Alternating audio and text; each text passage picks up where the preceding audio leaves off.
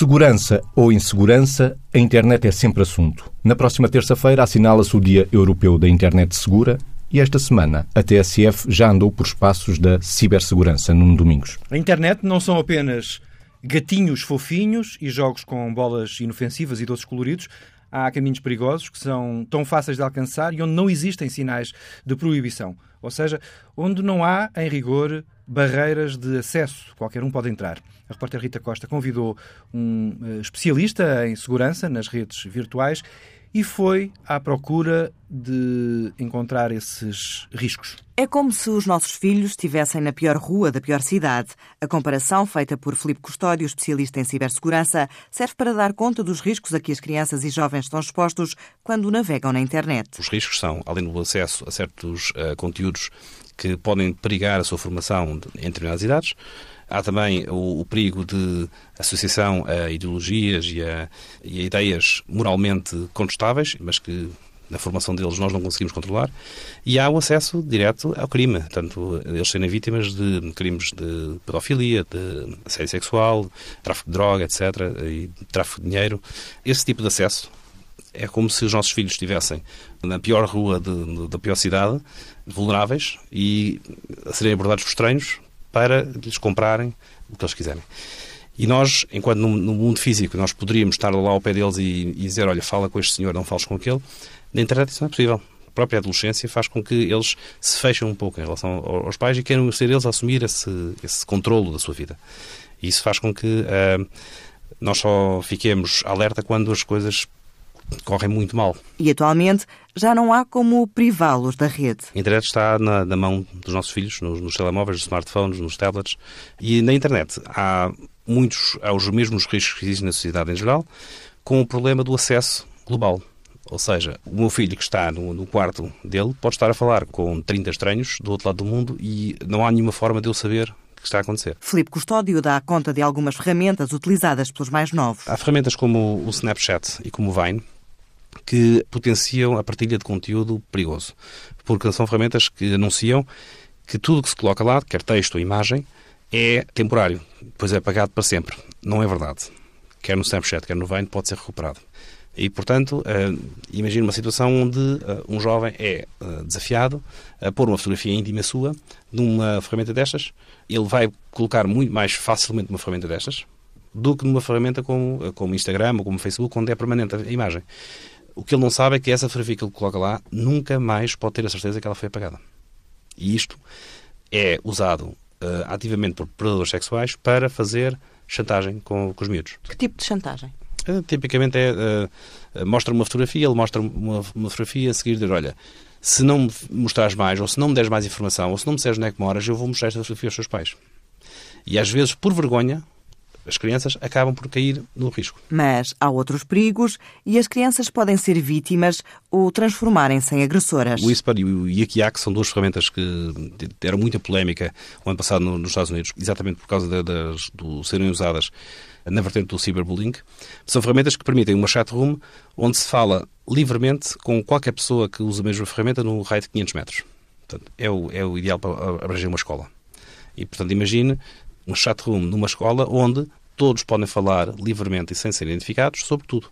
Aquela proteção do anonimato faz com que os adolescentes possam falar discurso de ódio, de ódio que não teriam noutras condições e as vítimas são completamente impotentes porque não sabem quem é que está a acusar. Filipe Custódio, especialista em cibersegurança, mostra-nos ainda outra aplicação que, apesar de todos os avisos, é utilizada pelos mais novos. Há aplicações de, para falar com estranhos e esta Omegle é uma, é uma delas que permite falar não só com texto, mas também com imagem. A próprio site indica que predators have been known to use Omegle, so please be careful. Portanto, os, que isto é usado por predadores. Portanto, uh, isto é algo que um adulto que vai ler isto, obviamente diz, epá, vamos lá fechar isto. O problema é que o nosso, a nossa percepção de risco é diferente da percepção de risco de um adolescente. E é exatamente o contrário. Ou seja, quanto mais arriscado, mais interessante para eles é. E este é daquele tipo de sites onde se pode falar com estranhos, com câmara ligada, para eventuais uh, relações pessoais. E isto ocorre num contexto onde nós não conseguimos impedir os nossos filhos de usar as câmaras. Portanto, antigamente e tradicionalmente, quando eu falo antigamente, posso estar a falar de há 5 ou 6 anos, as coisas mudam muito depressa. Quando uh, era preciso usar portáteis para fazer este tipo de aceder a este tipo de conteúdos, Bastava comprar um daqueles, uma daquelas etiquetas pôr em cima do webcam e nós estávamos mais ou menos uh, descansados que o adolescente sabia quando estava a ser gravado e quando não estava a ser gravado. Hoje em dia, eles usam os telefones, usam os tablets. Não há a mesma facilidade e nem eles querem tapar as câmaras. Faz parte da imagem, faz parte da, do, do que eles estão a fazer. E as câmaras são um perigo, conta Filipe Custódio. Existem algumas, algumas falhas no software que podem ser exploradas remotamente. Hoje em dia, depende obviamente dos vários sistemas, mas é seguro dizer que nós não conseguimos ter a certeza absoluta que a câmara está desligada. A câmara pode ser ativada por alguns destes sites maliciosos que ligam a câmara sem o utilizador saber e hum, estão a filmar tudo o que está a passar do lado de cá. Além disso, a câmara é por vezes ligada por iniciativa do utilizador para mostrar algo que ele acha que não faz mal nenhum, mas essa imagem depois pode ser tirada do contexto.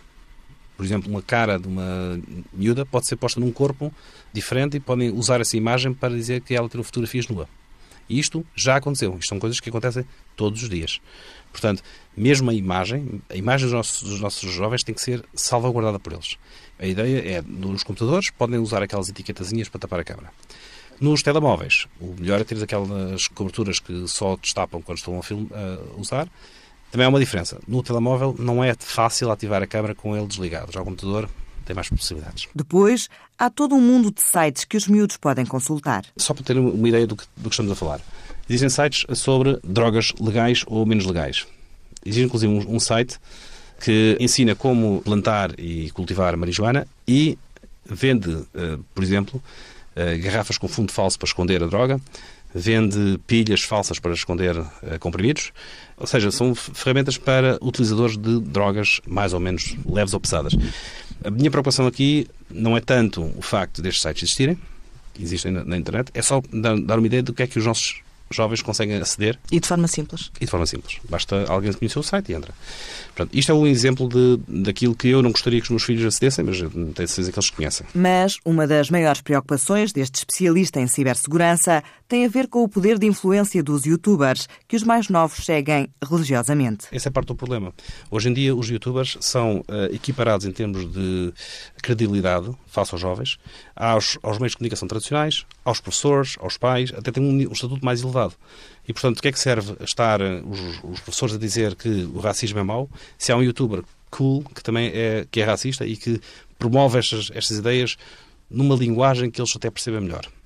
É uma luta desigual. É uma luta pela moral dos nossos, dos nossos jovens e faz-se todos os dias com eles e é, é preciso um, grande poder de formação, de ensinar. Perante todas as ameaças, Filipe Custódio recomenda diálogo com os filhos para que se crie uma relação de confiança. E a relação de confiança começa em retirar-lhes a vergonha do que eles fizeram na internet. Portanto, imagine aquela situação, uma criança que publica a sua fotografia íntima na internet e depois é chantageada com ela para conseguir algo mais. Se essa criança tiver uma relação de confiança com os pais que lhes permita ir ter com eles, dizer mãe, eu fiz isto e estou arrependido de vez fiz isto, ajuda-me, isso é o primeiro passo para parar o problema ali. E por alguma razão, muitas crianças não conseguem dar este passo porque estão habituadas à repressão. Que é nós dizemos não faças, não. Portanto, eu não, eu não digo isto, eu não mostro isto à minha mãe porque ela vai se sangar comigo. E isto, estamos a falar de um caso mais grave, mas, começa nas questões mais simples. Sempre que eu abordo os meus filhos com uma pergunta direta, eles respondem diretamente. Eles não, eles não, tentam, não tentam responder. Porquê? Porque eu criei essa relação de confiança com eles antes. Isto não, isto não se resolve aos 14 anos, tem que se resolver aos 8 anos de idade. A partir daí. Há outra questão importante na, na idade, que é deixar uma criança com menos de 10 anos ou até 13 anos usar smartphones e ter redes sociais é expô-la desnecessariamente ao risco. Porque com 10 anos de idade eles não têm noção do perigo. Do que é que. Podem já ter noção do que é, que é certo e errado, mas não têm noção do perigo. Portanto, a partir dos 13 anos, sim, redes sociais vão ter que ter, mas até essa idade eles têm que ter a formação necessária, ter as ferramentas necessárias para se defenderem do, dos perigos que vão ter a partir dessa idade. Depois, uma recomendação que vale para toda a gente ter passwords seguras. Os alertas na utilização da internet de forma segura, um excerto da entrevista da repórter Rita Costa a Filipe Custódio, especialista em cibersegurança, que pode ser ouvida na íntegra na página online da TSF, As Coisas Boas da Internet. O facto de hoje os pais não dominarem tão bem o manuseamento da ferramenta faz com que os filhos julguem que têm mais controlo sobre a internet e tudo o que o adulto diz entra a 100 e sai a 200. Vítor, como é que podemos estabelecer o diálogo e a negociação da internet com os nossos filhos? ouvindo que e seguindo na linha do que a reportagem afirmava, eh, eu começava a dizer duas coisas, eh, ou três. É, os pais podem se demitir de tudo, mas há três das quais não se podem demitir, que é da saúde, da segurança e do bem-estar dos filhos. E se não se demitirem disso, é evidente que o resto pode ser mais articulável e pode ser mais trabalhado. Só que a questão coloca-se desta maneira: para que esta tal relação de confiança e de segurança que os filhos possam ter nos pais aconteça, isto tem que começar muito precocemente, porque se é verdade que se vive numa era digital, isto é uma geração digital, nós ainda temos pensamentos muito analógicos e se calhar temos que servir-nos disso para tentar fazer prevenção daquilo que depois é complicado remediar, porque de alguma forma o que possa acontecer, como foi ouvido eh, em termos de riscos né, com, com, com a internet, é de facto muito complicado a vários níveis. O que é que me parece? Parece que, quando eu digo que é fundamental começar de uma forma precoce, é de uma forma precoce e global. É envolver os pais, mas também envolver as escolas. A formação deve começar por acontecer naquilo que é, inclusivamente, também o ambiente escolar. Porquê? Porque se ah, existem disciplinas neste momento para mobilizar, para potenciar o uso das ferramentas que a net uh, proporciona e que são mais valias para a aquisição de conhecimento, para aquilo que é o próprio processo de desenvolvimento a um determinado nível dos nossos jovens, então não é menos verdade que isso obrigaria a que também existiriam disciplinas ou interseção de disciplinas que começassem a, tra a, trabalhar a segurança ligada ao uso da internet. A mim faz-me sentido que não só no ambiente familiar, mas no ambiente educacional, que se comece a trabalhar aquilo que é, e precocemente, aquilo que são as regras de segurança no uso da internet, aquilo que é a informação dos riscos, aquilo que é a gestão do risco, mas deve começar a ser trabalhada muito precocemente com o envolvimento dos, dos educadores, onde cabem também os, os professores. Porque se é verdade que há muitas coisas que podem ser feitas, estamos numa fase em que a questão coloca-se entre aquilo que pode ser feito e aquilo que deve ser feito, como é que nós encontramos aqui um equilíbrio. E nós sabemos que tudo isto representa consequências, se não for regulado, representa consequências a nível global no, no processo de desenvolvimimento dos jovens, porque as consequências que uh, podem existir daquilo que nós podemos chamar uh, uma obesidade digital, uh, uma obesidade digital, uma, uma, uma, o que obrigaria a, a conseguir encontrar um ponto certo para uma certa dieta digital e, ao mesmo tempo, uma ética digital, porque se existem Uh, mecanismos para regular riscos de outra ordem, mesmo aquelas coisas mais complicadas, as armas nucleares, o que for. Existem mecanismos para regular. Mas a pergunta que se faz é se neste momento sociocultural já existem mecanismos suficientes em termos de ética digital para regular aquilo que pode levar ao risco. Sendo que o desafio da sociedade neste momento é complexo, porque entre aquilo que é uma, uma sociedade securitária e que possa pôr regras a mais e aquilo que é o respeito pela liberdade das pessoas e as escolhas das pessoas, nem sempre o que é securitário é securizante. É, porque o securitário muitas vezes é muito policiado. E, e, e, os jovens têm que aprender a ter polícias internos, se quisermos, não é? Eles têm que aprender a utilizar as ferramentas para que aquilo que faz parte do processo de crescimento deles, que é também o risco, porque dizia-se na peça que é que se faz em determinadas idades. Falava-se também da ideologia, do risco das ideologias e dos crimes. Bom, nós sabemos que no processo de crescimento, naquilo que diz respeito à capacidade de regular o risco, o cérebro, o nosso cérebro, na zona que tem a ver com o cérebro que planeia, que avalia, que mede os riscos e as consequências, só está completamente desenvolvido à volta dos 20 e poucos anos, que é o nosso córtex pré-frontal, a zona que está atrás do, do nosso osso da testa. Mas e não essa... há necessidade de esperarmos até aos 20 anos para termos telemóvel. Com certeza que não, até porque a aprendizagem, até porque a aprendizagem da gestão do risco deve ser feita conforme se vai crescendo.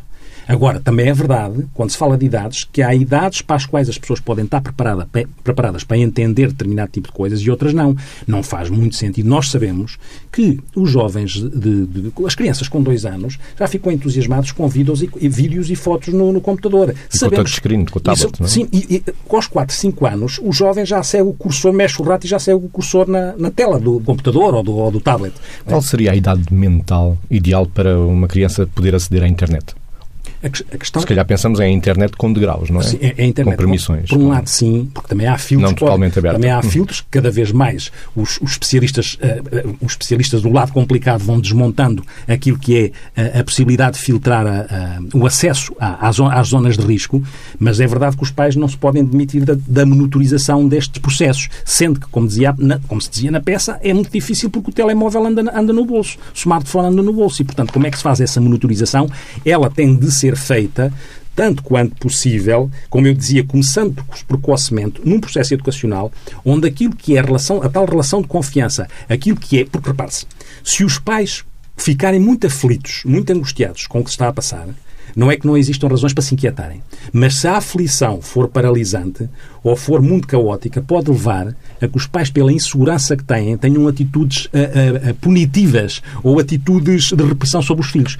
Porque da insegurança pode nascer isso. Só se esse, esse não é o caldo para criar uma relação de confiança. A relação de confiança tem que vir de um outro caldo para que o filho possa falar com os pais acerca do que está a ver ou a passar-se. Quando esse caldo que não é benéfico acontece, recorrem muitas vezes à psicoterapeuta familiar, Margarida. Aparecem casos de mau uso, má utilização da internet que depois vão parar ao consultório Aparece. do psicólogo, da, da psicoterapeuta familiar?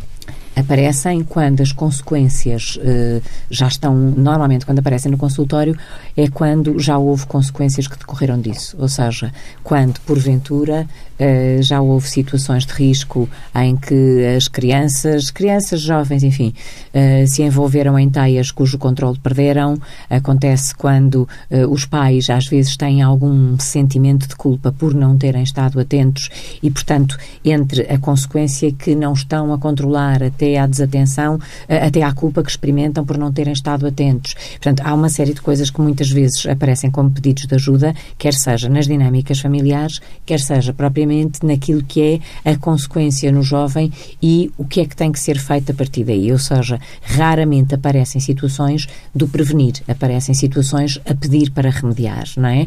E aqui uh, temos que perceber que, dependendo do que já aconteceu, uh, se pode intervir de uma forma, por um lado, mais ou menos prolongada, por outro lado, mais ou menos complexa, eh, e que muitas coisas, de facto, podem ter soluções, mas quando nós estamos a falar dos nossos consultórios, elas têm que ter soluções, e as intervenções são nesse sentido, que remetem para, no fundo, controlar as emoções e os sentimentos que vão sendo experimentados e ativar a maturidade para, a partir daí, não continuar a cometer o mesmo tipo de erros.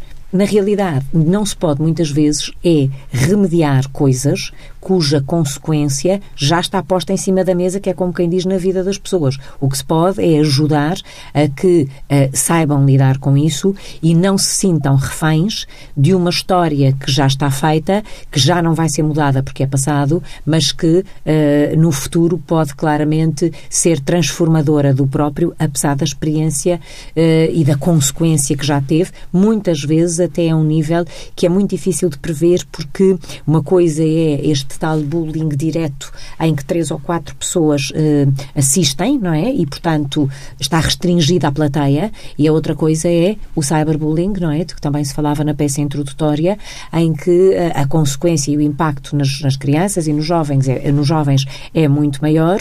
E depois aquilo que se chamam também as fake news, não é? Por exemplo, estava-me a lembrar há bocadinho a ouvir a peça, um, as notícias falsas que se colocam na internet sobre, sobre cada um, não é? Que depois dá origem frequentemente às chantagens. Portanto, isto e a é conversa todo... com estranhos. Não, é, não começa a ser tão normal a conversa com estranhos? Esse é outro tema importantíssimo, de facto. A conversa com estranhos não só é normal, como é frequente, como é como empresta a ilusão de que esses estranhos são amigos.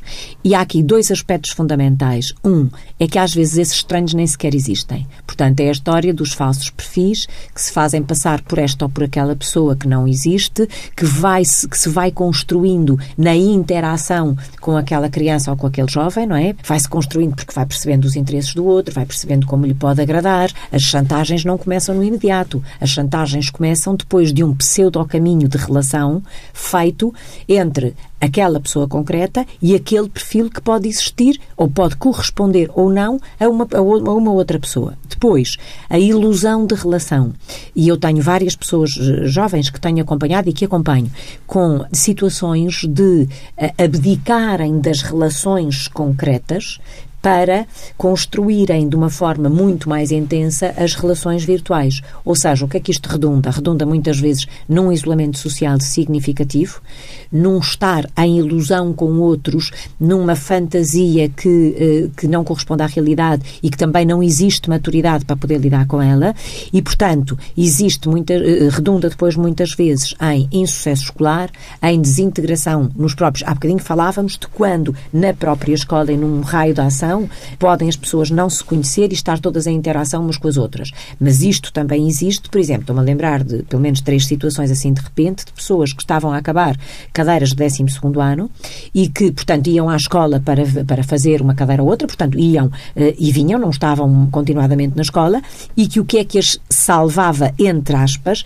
eram justamente as relações virtuais, a ilusão de serem amadas, aprovadas e reconhecidas por aquelas pessoas que lhes apareciam e que interagiam com elas uh, na internet, fosse primeiramente através dos jogos ou de outro tipo de coisas, e que depois redundou num isolamento tal que quase que havia uma fobia social quando tinham que ser integradas em determinado tipo de grupos, chegando num, num caso concreto, e, enfim, num caso concreto atual que acompanho, mas podia dar vários exemplos, de alguém que até nas reuniões de família, uma miúda de 16 anos, que até nas reuniões de família tinha dificuldade em participar, de família alargada, porque efetivamente estava absolutamente constrangida barra pseudo-socializada através da sua, das suas interações na internet. Atenção que eu estou mesmo a distinguir interações de relação, porque as inter, interagir é, é troca de informação, se quisermos. Relação é outra coisa. E aqui não se chegam a estabelecer relações, fazem-se cadeias de interações. E as cadeias eh, são significativas porque cada vez mais há aplicações para encontros amorosos, sexuais, de amizade, ponho este eh, amizades entre aspas. Vitor, não é só nas crianças que os não, perigos acontecem. Não, claro, claro que não é só. É claro que os adultos, teoricamente, têm mais, teoricamente, têm mais ferramentas para conseguir avaliar onde é que estão Mesmo os riscos. que já tenham os tais 20 anos com o lobo frontal Mesmo, formado. Aí também podem correr riscos, até porque evolui de tal maneira, as tecnologias digitais evoluem de tal maneira que a percepção que se tem do que é controlável e não é muda de um momento para o outro. Essa é uma questão. E a pessoa pode ter a presunção de achar que está a controlar alguma coisa e não está. Segunda questão é que, quando se fala das crianças, para além da questão do, do cérebro executivo e do córtex pré-frontal, há outra questão, não é? No crescimento das crianças, as crianças têm tendência a idealizar e têm tendência a fazer aquele procurar o risco e o que é que acontece quando se passa ali a, a linha fronteira entre o que é seguro e o que não é, porque faz parte do processo de desenvolvimento. Até Só que nessas idades as crianças são imortais. Ah, e, e, essa imortalidade faz com que não considerem risco uma coisa que factualmente e realmente é. Deixa-me é? só dizer Por uma coisa, Vitor. A questão da imortalidade isso, é, é mesmo saudável sentirem-se imortais nessa altura. Ou seja, nós não estamos a dizer que é mau serem e o sentir-se imortais é, sem esta consciência, é terem a consciência que têm tempo para tudo na vida. E, eh, de facto, sem a consciência de que eh, têm para viver mais três vidas ou quatro do que, do que aquelas que já viveram, não é? Tem, um miúdo de 20 tem, anos sim. tem, em média, mais três vidas para viver. Não pensa desta maneira, sim. mas sente que tem tempo para tudo. Mas e que bom tem, que é sentir tem que assim. aprender que Agora, tem tempo para tudo na vida, mas que não tem que fazer tudo o que, uh, o que pode, o, o, o, o que poderia. O que, o que, o que O processo de educação é esse mesmo. É, é, é, essas escolhas, não é? Que se vão fazendo. Não há forma de educar sem fazer escolhas, não é? E quando eu digo sim uma coisa, eu tenho que dizer não a outra. Não posso, eu não posso uh, colocar estes contraditórios assim e não em coisas que me convêm, porque não é assim. Depois há aqui uma questão que é a questão da, da idealização que eu referia faz com que, eventualmente, que uh, no processo de crescimento as pessoas gostam de pertencer a grupos e sentem-se fora quando não pertencem. E é todo este jogo de relação com estas necessidades naturais que as crianças em crescimento têm, de idealização, de, de pertencerem, de jogar no risco, é aqui que o adulto mais maquiavélico, predador ou não, entra para conseguir manipular. Por outro lado, isto reenvia para o princípio da conversa. Significa que, no processo de educação, na tal relação de confiança que se tem que estabelecer, também é importante, tanto quanto possível, por um lado, inventar um tempo que muitas vezes não se tem, não é? Um, e tem que se ter tempo para ver, para olhar, para perceber, para ouvir, porque senão as coisas passam-nos ao lado. E isto, na sociedade atual, este risco existe. Este risco alimenta o outro risco porque não havendo tempo para ver, para ouvir, para pensar, para sentir com o filho, é óbvio que o outro risco, o outro risco aumenta. Porque se houver, e se houver esse registro de ir valorizando e não ir penalizando uh, anarquicamente, o que acontece é que aí podemos estar a, a, contribuir para aquilo que é a construção da autoestima e do autocontrole e da autorregulação da criança. Porque com essas ferramentas a criança pode estar mais apetrechada para depois lidar com os riscos. Se tiver mais autoestima, se, for, se tiver mais autoconfiança, se tiver mais capacidade de se autorregular. E e esse é Isso. também o tema da gestão de prioridades dos, de, dos adultos, não é? Uhum. E, por outro lado, da própria maturidade e autoestima dos próprios adultos. Porque realmente um adulto com muito baixa autoestima e desintegrado socialmente Sim. faz o mesmo que as crianças, por exemplo, nas E na, quando a Margarida diz isto, estamos aqui num ponto, num ponto importante, que é ninguém aprende por ouvir indicações. Isso mesmo. Ou seja, aprende-se por aprende exemplo. Então a pergunta Exato. que se tem que fazer é a todos nós pais o que é que nós vamos fazendo com a imagem das nossas crianças, uhum. com o direito à imagem das nossas crianças. Por exemplo. O que é que vamos fazendo com aquilo que é a, a reserva da intimidade da vida privada dos nossos. Porque, e também aqui há prós, prós e contras, a sociedade vai estando perante desafios que são difíceis, muito difíceis, para os quais nós não temos explicações óbvias nem decisões à la carte. Não existe. Porque, por exemplo, quando estamos a dizer aos nossos filhos, cuidado com a vossa imagem, cuidado que vai há a pegada digital, a imagem que tu colocas ali vai ficar daqui a 20 anos e, e, e tu não controlas. E estamos a explicar isto de boca, falando.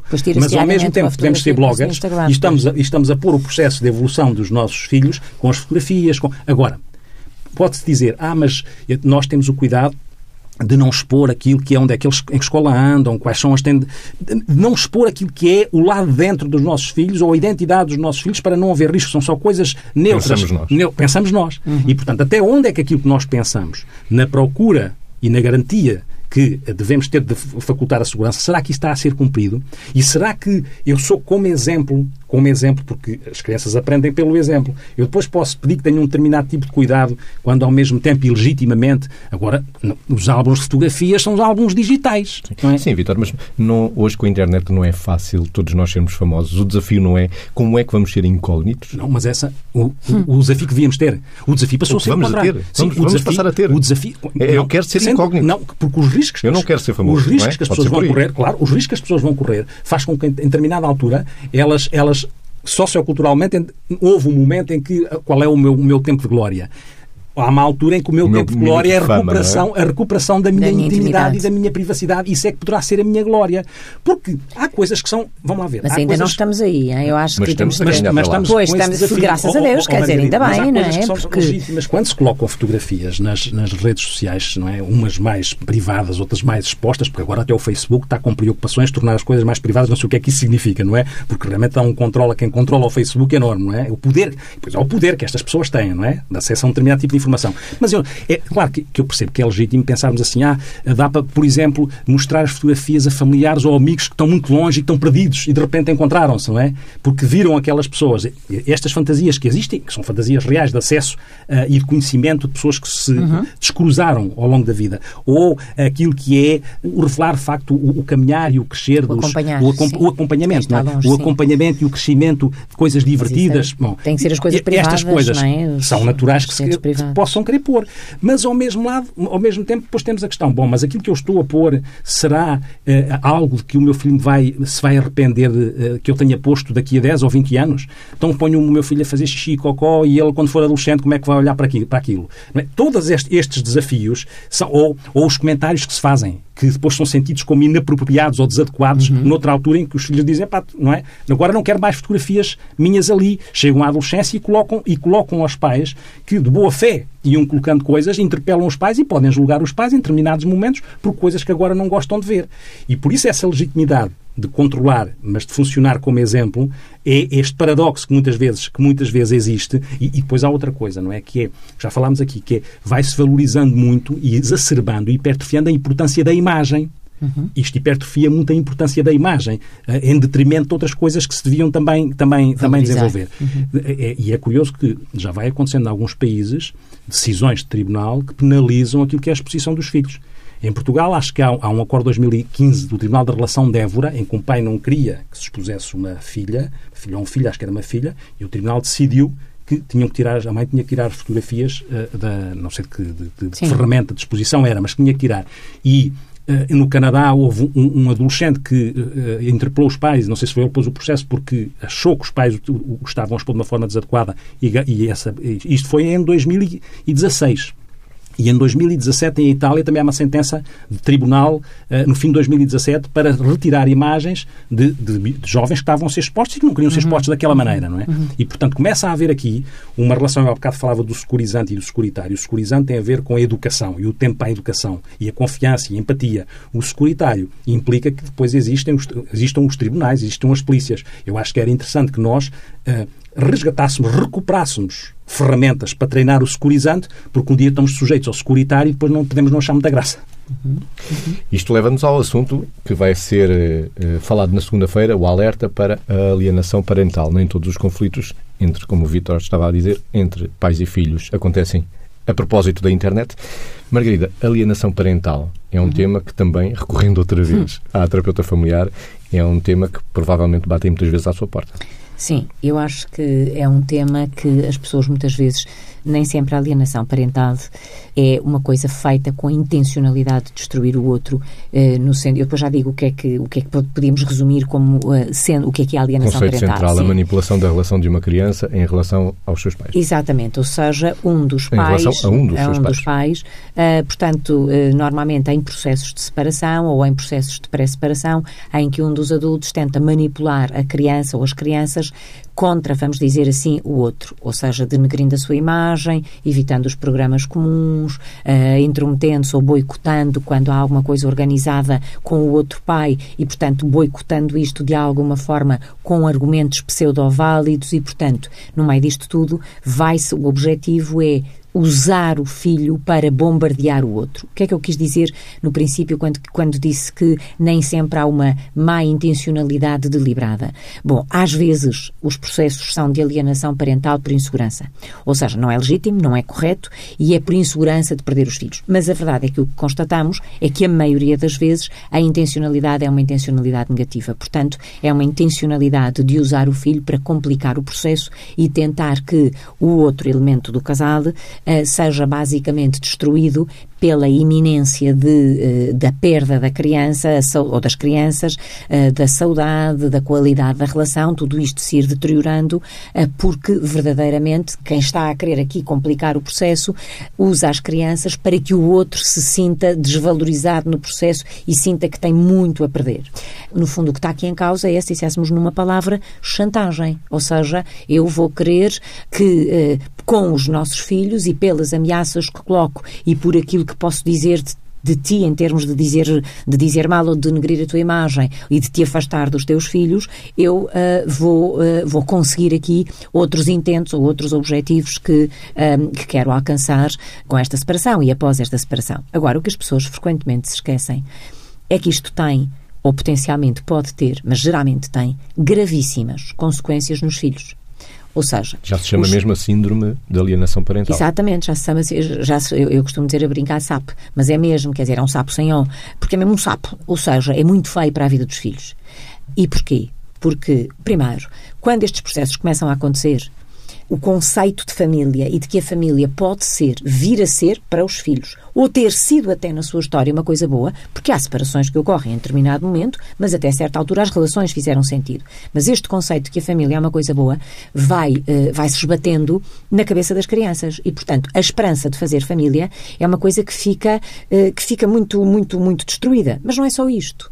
Coisas como crianças deprimidas, dependendo da idade em que se encontra, em recurso a, por exemplo, álcool ou substância, outras substâncias psicoativas, vulgarmente chamadas drogas. Portanto, todo este tipo de comportamentos que, podem ter graves consequências na saúde mental dos filhos estão subjacentes a este tema da alienação parental. E as pessoas não podem ignorar que quando os filhos nascem e são saudáveis, graças a Deus que é assim, mas o ser humano, todo ser vivo, mas o ser humano não nasce acabado. E, portanto, do seu processo de desenvolvimento e de todas as coisas que sejam feitas ao longo da sua história, nomeadamente nas relações significativas, daqui redunda uma melhor ou pior uh, estrutura de personalidade, saúde mental, etc. E, portanto, é mesmo muito importante que as pessoas, quando sentem esta sede de vingança, esta vontade de destruir o outro, esta vontade de chantagear o outro, percebam que até podem usar, se entenderem, enfim, se esse for o seu método, meios, uh, enfim, menos bons. Agora, os filhos, eu diria assim, eu não gosto de ser sempre, nunca,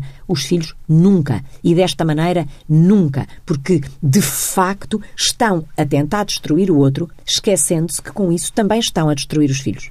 Pois é, vamos ver, quer dizer, as conjugalidades acabam, as parentalidades nunca, nunca acabam. Pois. E essa, é e essa responsabilidade da parentalidade nunca acabar, repare-se que o que acontece neste jogo entre o alienador e o alienado É? O que acontece é um jogo de comunicação altamente perversa e completamente anti-educacional, antipedagógico, porque este jogo a que as crianças assistem sendo intermediários deste jogo, porque são os, os intermediários principais das coisas não resolvidas, daquelas pessoas que teoricamente deviam ser mais maduras e mesmo que imaturas em relação à incapacidade de lidar com a separação na, na conjugalidade, exigindo de si próprias que deviam ser mais maturas não naquilo que era lidar com a parentalidade. Embora isto às vezes seja difícil, porque nós não somos seres separados e, e se, se, metemos o pé na argola num lado, eh, deitamos fora o bebê com a água do banho, aqui a expressão parece que é literal e pomos tudo em causa. E este pôr tudo em causa é que os princípios básicos da educação estão, estão comprometidos de tal maneira que aquela criança ou aquele jovem está a assistir a tudo o que não devia aprender na relação com ele, com os outros e com o mundo.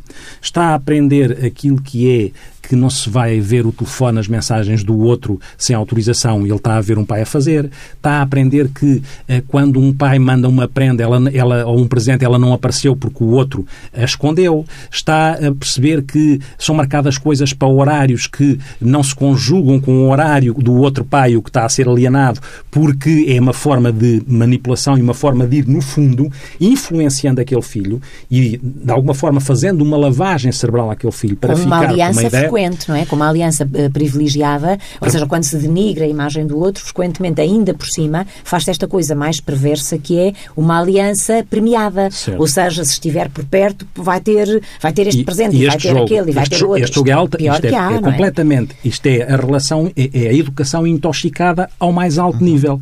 Porque esta, não só as consequências no imediato, mas como a Margarida dizia, na construção daquela personalidade, estão-se a integrar mecanismos que eu posso replicar para tentar lidar com coisas que eu na vida não consiga lidar, em vez de lidar com essas coisas mais complicadas de uma forma que seja tão saudável quanto possível e não com estes jogos perversos de funcionamento. Sendo que, mesmo assim, quando se falou de síndrome, há pessoas que, que entre os juristas e os técnicos há aqui estas dúvidas se isto é, uh, quando nós falamos de uma síndrome, falamos de um conjunto de sinais e sintomas e depois de uma classificação, e isto ainda não está enquadrado dessa maneira, e, portanto, mas há um fenómeno. Sim, há quem já lhe chame isto, mas sim, quer dizer, não está classificado há um, assim. Há um fenómeno todo. Mas nós sabemos que isto acontece desta maneira e que, mas lá está, este é o exemplo de situações em que há doenças que fazem menos mal do que esta situação que pode ainda não estar catalogada como doença. Exatamente. É? Até porque isto depois tem graus de no evolução. No limite pode é? levar ao suicídio, isto, isto, no limite pode levar ao é? suicídio das e com graus de intensidade. Pressão, porque, porque repare-se, há aqui uma questão que é, isto pode ir do mais ligeiro ao mais, ao mais eh, grave, não é? No mais grave, a criança muitas vezes integra, fica dentro dela,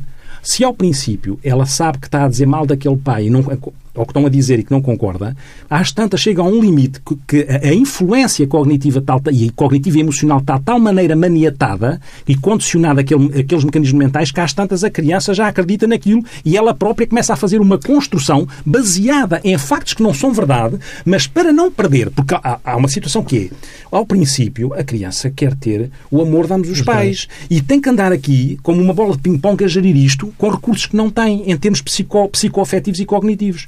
Mas há uma altura, com o medo de perder o afeto, às tantas, sem, consciente ou inconscientemente, tem que criar um aliado que, eventualmente, não a deixe desesperada sem nenhuma figura de referência. Uhum. E pode ter que fazer a cumplicidade com um aliado, integrando uh, ideias acerca do outro, do outro não é? Como se às tantas, para conseguir sobreviver emocionalmente, tem que se ali, a, a, aliar perversamente para que não perca, há... não perca aquilo que é uma sustentação fundamental, que é o afeto. E, e ainda há outra, outro aspecto ainda, que é manter-se ligado àquele que está a ser denegrido, vamos dizer assim, mas às escondidas, ou seja, sem que quem está a ser o alienador saiba, mas de, pela frente age em aliança com quem está a alienar, mas por trás manda, por exemplo, eu estou a falar de coisas concretas, manda mensagens depois de ter atacado o pai ou a mãe que, que está a ser já denegrido pelo outro, de o ter atacado manifestamente à frente de quem está a denegrir, depois manda mensagens uh, uh, por SMS ou por WhatsApp ou o que seja,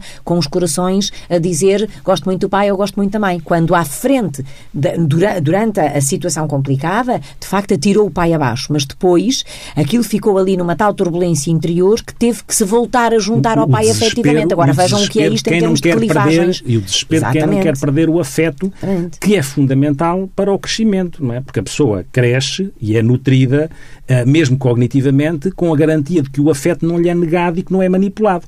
E nesse sentido, a criança começa ela própria a fazer uma aprendizagem de um jogo manipulatório para sobreviver, enquanto o adulto faz um jogo manipulatório. Obviamente, também muitas vezes ambos estão a sofrer, mas é suposto pedir-se aos adultos que sejam adultos, não é suposto pedir-se pedir às crianças que sejam adultos. E voltamos à internet, repararam? Está mesmo na conversa de todos os dias e também há, como dizia o Nuno Domingos, os gatinhos e coisinhas fofinhas na internet. Margarida. há, há muitas coisas simpáticas na internet e, e, de facto, eu acho que a coisa que, que hoje em dia nos, mais nos interpela é, por um lado, termos a humildade de saber que não sabemos o que é aquele mundo. E, portanto, esta é a melhor forma de... Aquilo, é, o que nós conhecemos é a ponta do iceberg e mesmo uh, pessoas muito informadas dizem isto, não é? Por outro lado, perceber que este lado onde nós podemos ir buscar tudo o que pode surpreender o outro também positivamente uh, o, o, gatinho, o cãozinho, a florinha, o, seja o que for, a bela música, o que seja, que possa ajudar a mandar um mimo para quem quer que seja, a internet também serve para mimar. E, portanto, uh, não, também não, não, não façamos aqui a noção de que, ah, e tal, porque não sabemos tudo, aquilo de facto não presta. Não, presta mesmo. Uh, e presta a estimular a nossa criatividade e também a nossa imaginação. E o crescimento e o desenvolvimento também do cérebro, Vitor. É inevitável crescermos com a internet e com as novas tecnologias. Todo o conhecimento conhecimento que a net nos, nos permite alcançar faz parte, obviamente, daquilo que é o processo de desenvolvimento. Quem, nos tempos atuais, tem acesso a ela e passou a ter desde que a internet faz, faz parte mundo, das nossas é? vidas. Não é? Claro. E agora, eh, é evidente que é fundamental que quanto mais e quanto melhores meios nós temos de acesso ao conhecimento e de acesso, eventualmente, àquilo que é importante ter, que é que o conhecimento começa a ficar mesclado com sabedoria, para que este conhecimento com o qual nós podemos ser inundados e que temos que aprender a filtrar, e a filtrar no sentido que não podemos ter acesso a todo, eh, eh, mas ao mesmo tempo a filtrar os riscos, e isso faz com que exista uma oportunidade que é conciliar conhecimento com cada vez mais sabedoria que os tempos atuais permitem, permitem se nós aproveitarmos.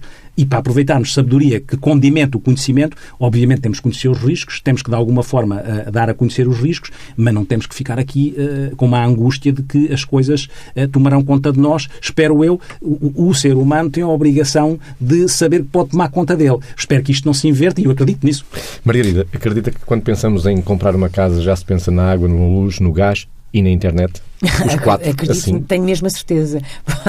Não, tenho, eu tenho acredito tanto isso. Sim. Estou a fazer umas obras na parte de cima de uma, da, da, casa dos meus pais e a parte de cima estou lá a ver onde é que se vai colocar pois, os, Não, claramente, até porque as pessoas dizem exatamente isso. Ou seja, onde é que há os pontos disto e daquilo e daquilo outro e o Wi-Fi como é que se faz, não sei o que. Não. Portanto, isto neste momento é fundamental. E as maravilhas da internet, durante esta conversa, fizeram com que eu pudesse pesquisar onde é que nasceu este termo de síndrome de alienação parental. Foi falado por Richard Gardner no início de 1980. Sim. Um psiquiatra, uhum. seu colega. Uhum Sim, direto. Sim. E vamos às perguntas que ficam, Margarida. Será que temos todos a noção e a capacidade de, de, assumir as nossas responsabilidades sem usarmos nada nem ninguém, mesmo que sejam filhos, sem usarmos nada nem ninguém para atingir os nossos objetivos de uma forma boa e que esses objetivos sejam também objetivos a bem dos outros que nos rodeiam? O que é que virá a seguir à internet? E eu direi como é que uh, podemos ter esta atenção entre aquilo que é aderirmos àquilo que são os avanços e ao mesmo tempo fazer uma educação para a gestão desses avanços, a tal educação digital com responsabilidade de todos, a pedir a todos nós que nos responsabilizamos por esta educação digital para poder valorizar devidamente o digital.